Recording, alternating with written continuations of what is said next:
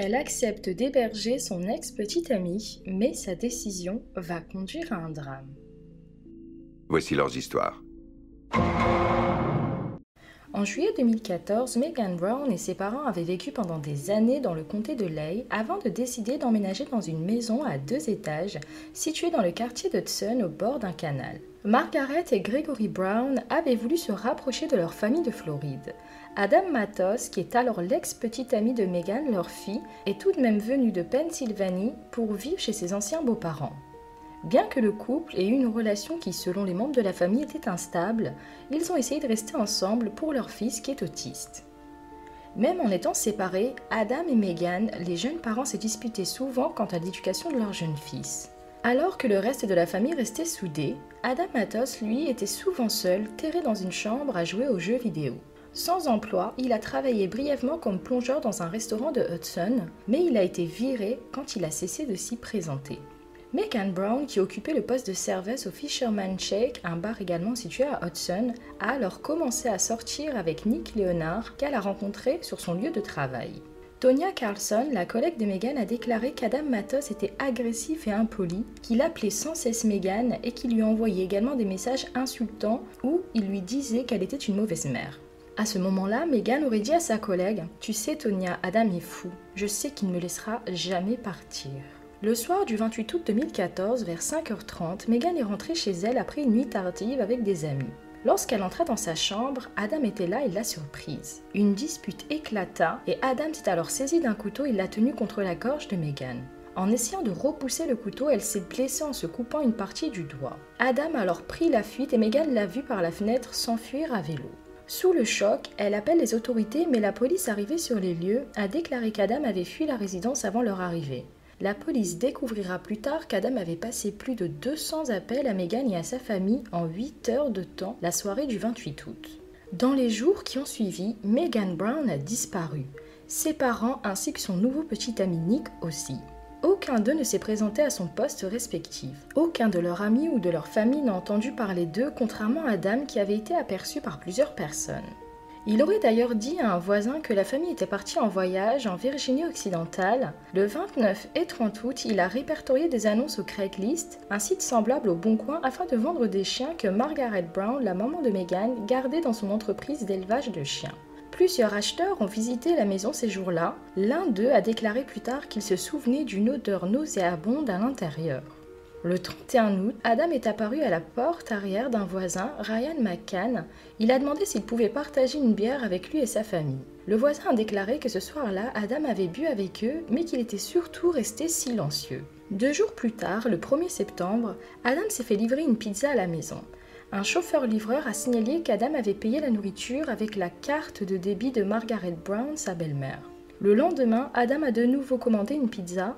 Le conducteur Jess Fletcher a déclaré qu'il se souvenait d'une odeur comme un chien mouillé et des œufs pourris émanant de l'intérieur de la maison. Cette nuit-là, Adam a de nouveau demandé au voisin s'il voulait venir avec lui dans un bar, ce qu'il accepta. Adam s'est alors saoulé et est devenu agressif avec certains des autres clients. Le 4 septembre, Linda Thomas, une proche de la famille, inquiète, a téléphoné au bureau du shérif du comté et a demandé qu'il fasse un contrôle pour être sûr que la famille Brown se portait bien. C'est alors que les policiers ont découvert la scène de crime.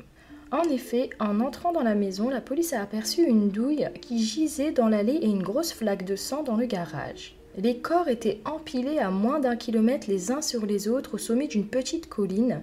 Une femme qui n'est autre que Megan, ses parents et son nouveau petit ami. Après la découverte des corps, un médecin légiste a déterminé que les quatre avaient été battus et abattus par arme à feu. En effet, après une autopsie, la cause du décès de Megan Brown a été déterminée comme étant une blessure par balle à la tête. Gregory Brown, le père, est mort de blessure par balle au torse. Margaret Brown, la mère, est morte d'un traumatisme crânien. Margaret aurait été frappée au moins neuf fois à la tête avec un marteau avant d'être étranglée. Léonard est mort d'un traumatisme de force brutale selon les autorités. Les quatre morts ont été requalifiés en homicide. Margaret et Greg Brown avaient 52 ans, Megan avait 27 ans et Nicolas Néonard, son petit ami, 37 ans au moment du drame. Le jeune garçon de 4 ans manquait à l'appel. Les adjoints du shérif ont déclaré qu'il avait été emmené par son père Adam Matos, qui était alors déjà suspecté. Toutefois, en une journée, la police a réussi à arrêter Adam dans un hôtel du centre-ville. Il était accompagné de son fils autiste de 4 ans, Ismaël Tristan. Le garçon était en sécurité. Adam a alors clamé son innocence en disant qu'il n'avait rien à voir avec les quatre meurtres. Adam, qui est alors arrêté, risquait en cas de reconnaissance de sa culpabilité la peine de mort qui avait alors été réclamée par les procureurs en charge de l'affaire. Pour ce faire et pour valider la peine capitale, la loi de Floride exigeait alors que la décision soit prise à l'unanimité par tous les membres du jury. Depuis sa prison du comté de Pasco, Adam a donné une interview dans laquelle il dit qu'il était juste au mauvais endroit au mauvais moment. Adam, 28 ans, déclara Tout le monde me regarde comme si je l'avais fait. Tout le monde me pointe du doigt, vous savez. Je ne vais donc changer les croyances de personne. Dans l'interview, Adam poursuit ses déclarations et contredit un rapport de police selon lequel il avait menacé Megan avec un couteau le 28 août, qui est le dernier jour où quelqu'un avait entendu parler d'elle.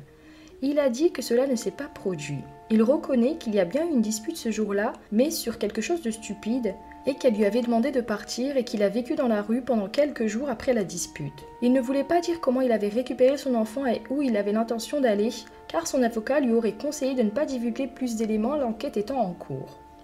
Adam a également offert sa propre théorie de ce qui selon lui s'était réellement passé.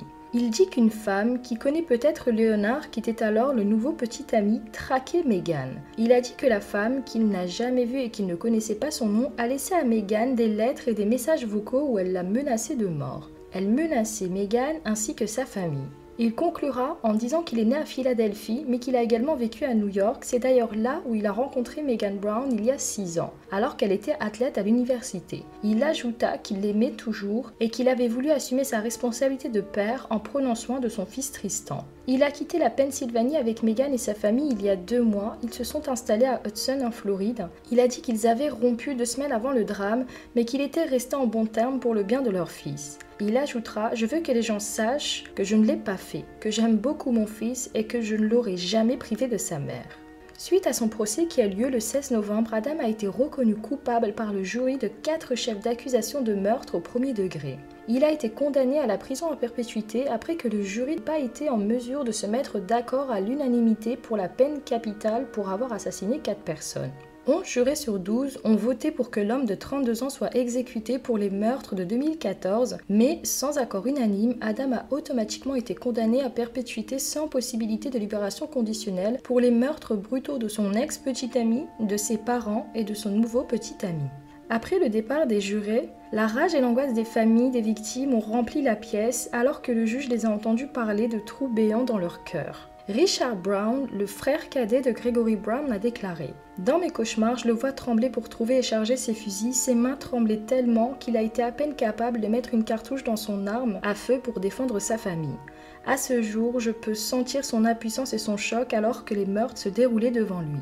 Gregory avait un grand cœur. Margaret, qui avait travaillé dur à la ferme, était prête à passer du temps avec son petit-fils. Je me demande si Megan avait tenu son fils de 4 ans lorsque les balles ont commencé à voler. Il a poursuivi en disant Il a utilisé des marteaux pour faire du hamburger avec des visages humains. La mère de Léonard, Paula Ristom, a pleuré car les doux baisers de son fils sur le front lui manquaient. Elle tient maintenant ses cendres dans ses mains tous les jours, tout comme elle l'a bercé comme un bébé, a-t-elle dit. En se tournant vers Adam, elle avait dit que son fils n'aurait pas pu tenter d'étrangler le cou de son agresseur comme Adam l'avait affirmé, car Léonard s'était cassé la main quelques jours plus tôt alors qu'il travaillait comme charpentier. Je vis le cauchemar quotidien du crâne de mon fils battu à mort. Je ressens chacun de ces 21 coups encore et encore comme un record battu. Adam a conclu en disant Je voudrais juste dire que je suis désolé à la famille des victimes.